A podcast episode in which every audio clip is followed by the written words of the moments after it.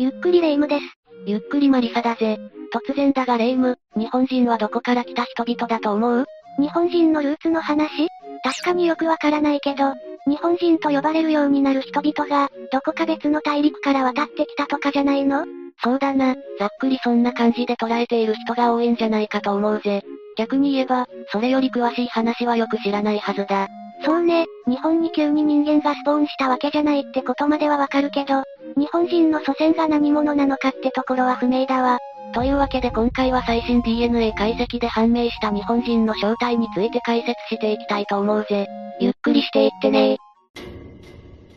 1、これまでの定説二重構造モデル。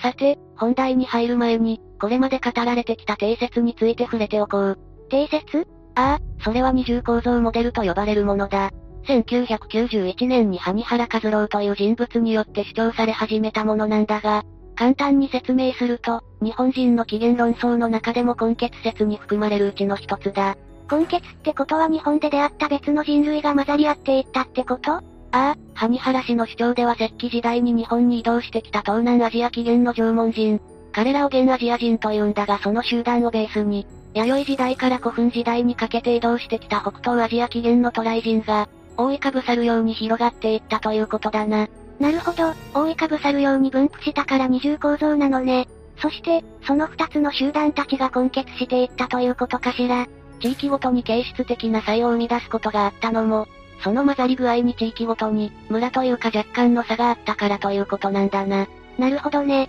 この説が主張されたことで、それまで少数派だった根血説が有力視され出すきっかけにもなったんだぜ。それだけ画期的な考えだったってことかしら。ここからより詳しい内容に入っていくんだが、最初の方から日本列島に住んでいた住民ってどんな人たちだったか知ってるか？日本最古の住人ってこと？知らないわ、誰かしら？港川人だ。もしかすると、歴史の時間に触れたことがある人もいるかもな。港川人、はじめましてね。べ、別に歴史の時間は寝てたとかそういうことじゃないと思うわ。港川人が発見されたのは1970年頃のこと。1967年にアマチュア考古学者の大山聖星が沖縄県島尻郡伏上村港川の海岸からほど近い石切場にある割れ目から多数のイノシシの化石を発掘していたんだ。そして翌年の1968年1月に人骨の一部を発見したんだぜ。最初に港川で見つかったから港川人なのね。そういうことなんだぜ。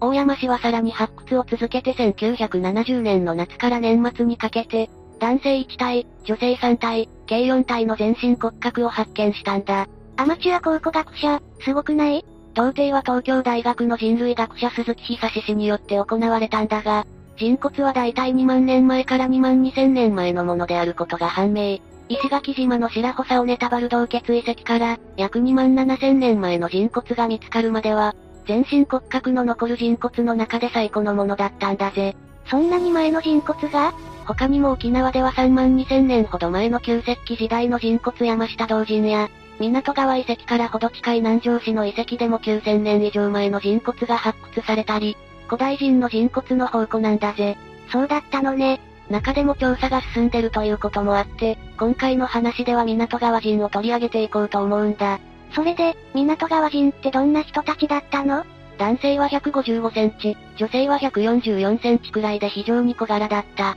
下半身は筋肉質でがっしりしているが、上半身は華奢。肩や腕は弱かったが、握力と咀嚼力は強かったみたいだぜ。下半身は移動に必要なんだろうと思うし、現代人からするとかなり生命力に溢れた人たちみたいね。でも、骨内部の調査では病気や栄養不足による成長阻害の痕跡も見つかっていることから、生活環境は厳しかったことが見て取れるんだぜ。今みたいにとりあえず衣食住が確保できるのが基本って感じの生活でもなかったでしょうしね。ところで、港川人って縄文人の一種ってことでいいの？縄文人とはまた違うんだぜ。以前は港川人は縄文人の祖先に当たるのではないかと考えられている時代もあったんだが、どうやらそれも違ったみたいだ。縄文人の一種でもなければ祖先でもない、全く別の人類ってこと？国立科学博物館の研究チームが行った調査では、港川人は顔立ち的に今のオーストラリア先住民やニューギニア系の集団に近いそうだ。日本というよりは、そっちに近いのね。ああ、つまり縄文人と港川人は霊夢が言ったようにそれぞれ違う集団で、港川人の中でも5万から1万年前の、東南アジアからオーストラリアに広く分布していた集団から由来した可能性が高いそうだ。オーストラリアって言うと遠く感じるけど、東南アジアならまだ日本まで来れそうな感じはするわね。その中でも農耕文化を持った人たちが東南アジアを中心に広がり、元々の港川人に近い人たちが、オーストラリアに残ったと考えられる。それから2021年には DNA の解読が全て終了しているんだぜ。結果はどうだったの？現代日本人や縄文人、弥生人に多く見られる祖先型の遺伝は持っているんだが、そのどれとも特徴的には異なっていることが分かった。えっと、つまり？つまり、港川人は縄文人、弥生人、現代人の直接の祖先ではなかったんだ。共通の祖先から枝分かれした、また別の人類ってことだな。沖縄で見つかってるんだし、勝手に祖先なんだと思ってたわ。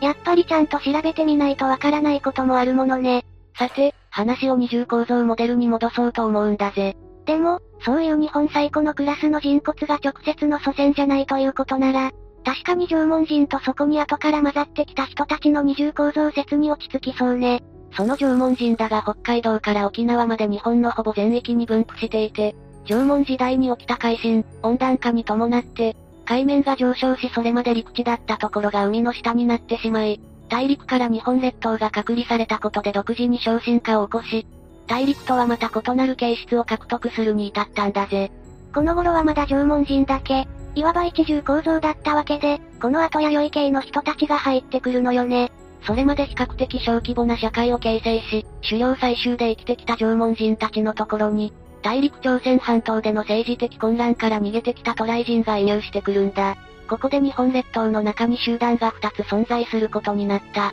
そして、渡来人が持ち込んだ水田工作の開始により、弥生時代が始まることになるんだぜ。渡来人たちはどうやって渡ってきたの？海を越えてきたってこと？中国北部や朝鮮半島経由で日本に至ったとされているんだぜ。九州北部から入ってきたと考えられるんだが、海進が進んだ後だろうから、おそらく海を渡ったんだろうな。九州北部からってことはちゃんと渡れそうな近いところを考えて出港してきたのかしらね。渡来人の移入は古墳時代頃まで続いたんだ。結構、長期間にわたって人が来続けていたんじゃない日本列島の人口を増やし続けた渡来人の移入だが、なんと7世紀の終わりまでには全体の7から9割を、渡来人が占めるほどになったと言われている。長く続いた渡来人の移入は、中央の政権と結びつきの強い西日本に集中して、その辺りを中心に根血が進んでいったと考えられているんだぜ。7から9割ってほぼ渡来人じゃない。逆に恵美市、隼人、熊曽、土雲などと記録されている、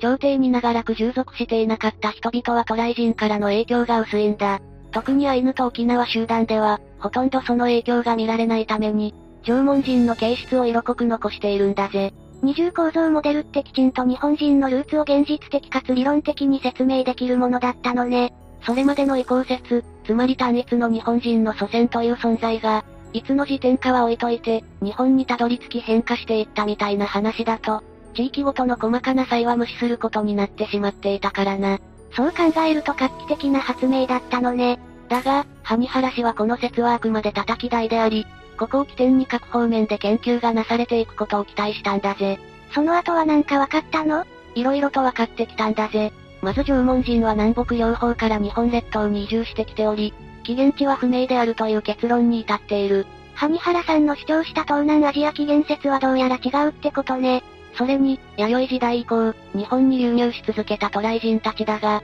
弥生時代と古墳時代ではどうやら違う集団が入ってきていたということが明らかになっているんだぜ。そうだったの？それに、本土日本人の7から9割が渡来人系になったというのも、どうやら正確ではなかったようなんだ。渡来人の流入末期でも、本土日本人の男性は約4割が縄文人系統だったそうだぜ。意外と縄文人系の人も残ってたのね。それとも、思ってるより流入が少なかったのかしら。それと、それぞれに昇進化を遂げたと考えられていたアイヌと沖縄の集団だが、アイヌは縄文人とオホーツク人の根血であったこと、沖縄集団は11世紀から14世紀にかけて、本土の日本人と根血していたことが判明している。元の萩原さんが想定していたシナリオとは異なるけど、叩き台と言っている以上、こういう研究のされ方が正しいのよね。この二重構造モデルが主張されて30年、ゲノム解析の技術も年々進歩して、昔はわからなかったことが、どんどんわかるようになってきたんだぜ。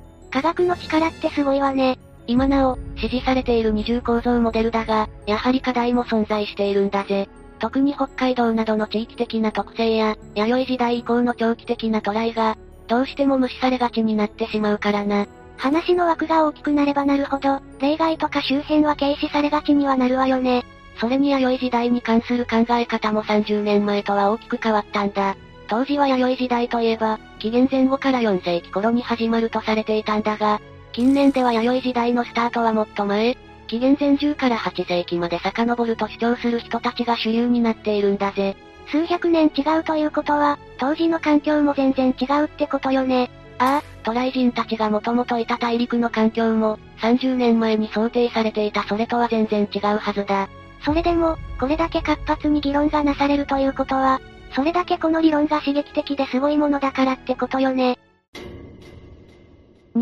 最新の研究で浮上した新たな説。こういった日本人のルーツに関する研究は多くされているんだ。特に、DNA やゲノム解析の技術が進歩したことで、古代人の骨から得られる情報も格段に増えているからな。それで、具体的にはどんな研究がなされているの？例えば、日本やアイルランドなど国際的な研究チーム、様々な時代や場所の古代人の DNA を比較することで、現代日本のルーツを明らかにできるのではないかと考えたんだ。いろんな古代人の？ああ、8900年前の縄文時代早期のものから、1400年ほど前の古墳時代の終わり頃の人骨まで、関東、北陸、中国、四国の6遺跡から12体の骨の DNA を調べたんだぜ。ふむふむ。それをすでに公表されている北海道、東海、九州の同時代の人骨や、大陸で出土している8000年から3000年前の人骨の遺伝情報と比較したんだ。結果はどうだったの？まずは、縄文人の DNA に関して、新しく解析が行われたのは愛媛、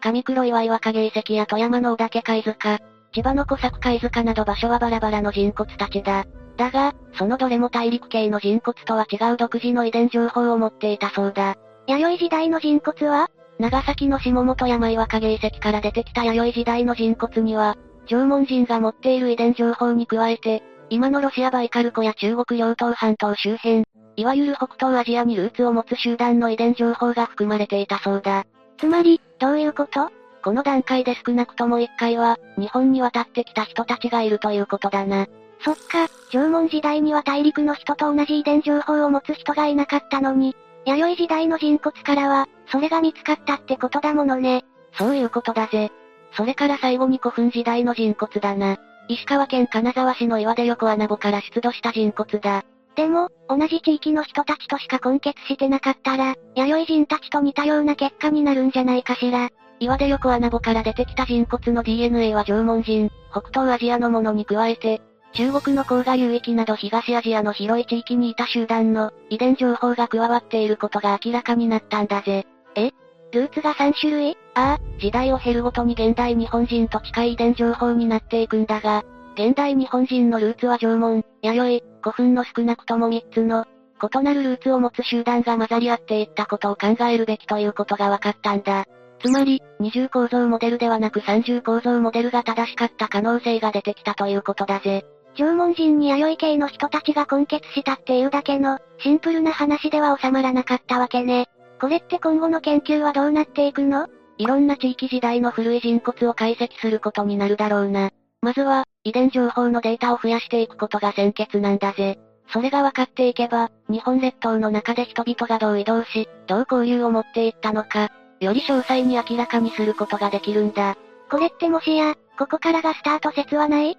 そうだと思うぜ。それからもう一つ、DNA 解析の研究としてヤポネシアゲノムという、文部科学省の研究があるんだ。ヤポネシア？ヤポネシアというのは日本列島を意味する造語だ。日本を指すラテン語ジャポニアと、群島を意味する古代ギリシャ語の語ビネシアを組み合わせたものだと言われているんだぜ。インドネシア的なことかしらね？文芸評論とか文化一般を研究領域とする、カルチュラルスタディーズなどの分野で好んで使われる表現だ。確かに、普通に生活してて遭遇する言葉ではないかもな。なるほどね。つまり日本列島に住む人々のゲノム解析研究的な意味なのかしら。ゲノム配列を核としたヤポネシア人の起源と成立の解明とのことだが、ざっくりそんな感じで捉えてもらって大丈夫だと思うぜ。その研究の代表を務めている斎藤教授も3段階トライ説を唱えているんだぜ。3段階トライ説？さっき説明した三重構造モデルのことだな。第1段階は旧石器時代から縄文時代中期にかけて、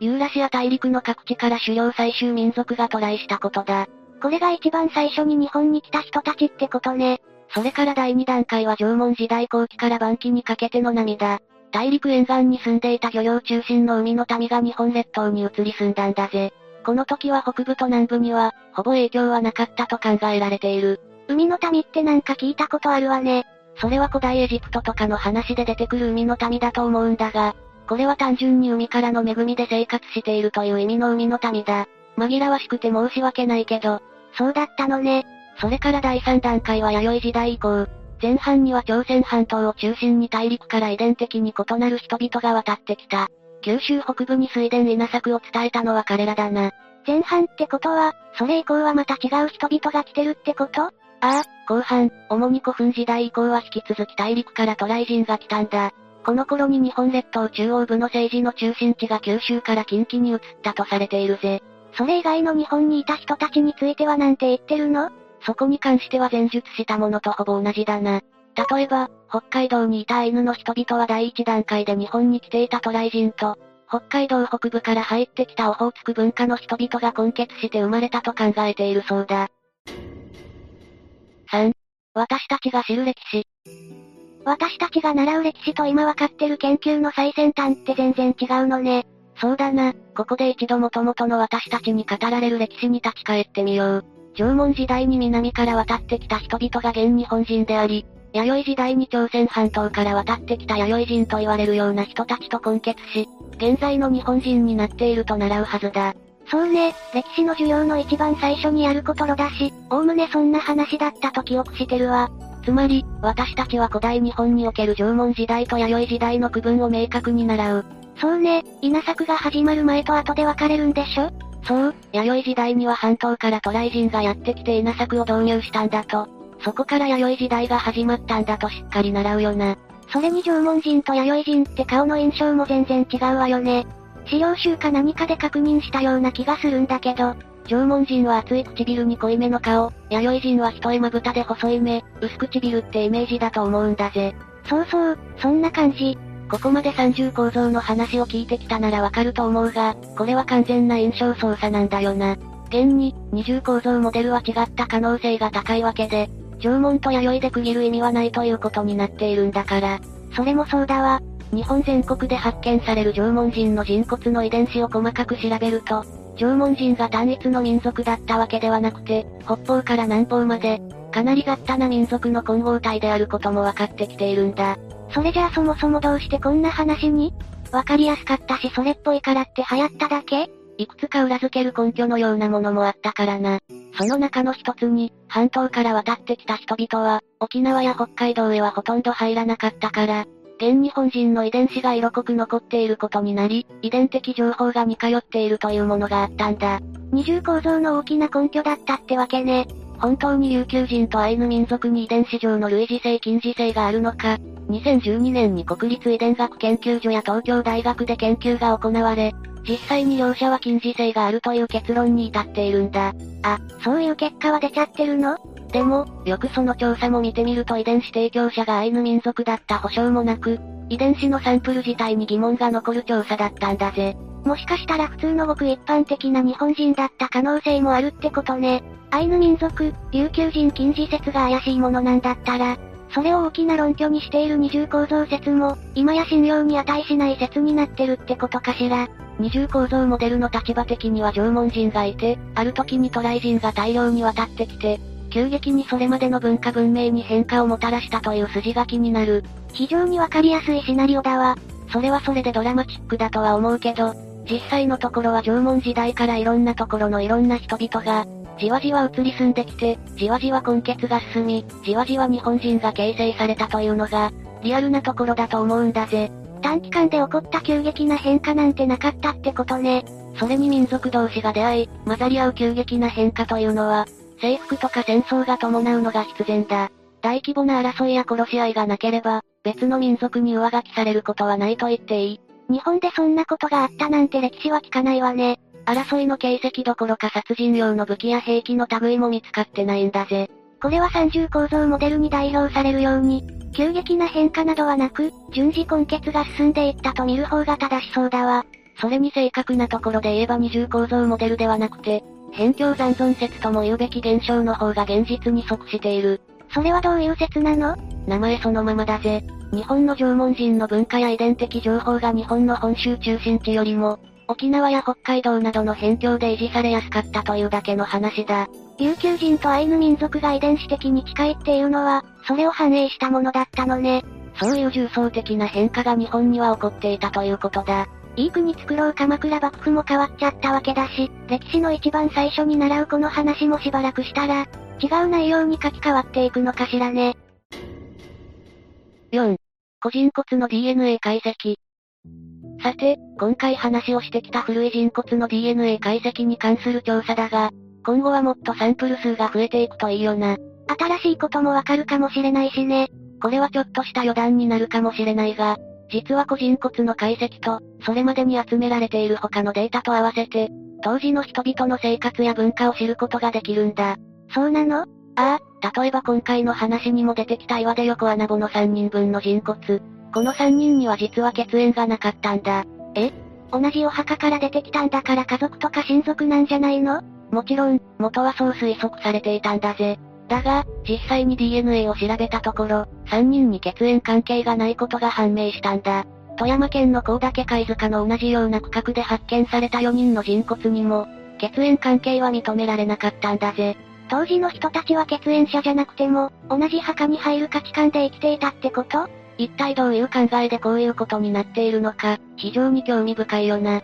古い人骨に関する DNA 解析の研究が進めば、さらに何か分かってくるかもしれないぜ。これはトータルして目が離せない分野に感じてきたわ。いかがだったかな？日本人のルーツ、正体って私が知っているところと全く違って驚いたわね。歴史の授業で習ったあれは何だったのよってくらいだわ。こうやって研究の最先端に目を向けると、自分が全く知らなかった世界、その道の専門家ですら不明な点も多い世界が見られて、なかなか興味深いよな。その分野の最新の研究とか、自分からは気にしてみないからすごく面白かったわ。特に考古学や人類学の世界ともなれば余計にね。こうやって少しでも興味を持ってもらえたら嬉しいな。というわけで今回の動画はここまで。動画が面白かったら、高評価とチャンネル登録よろしくお願いします。最後までご視聴いただきありがとうございました。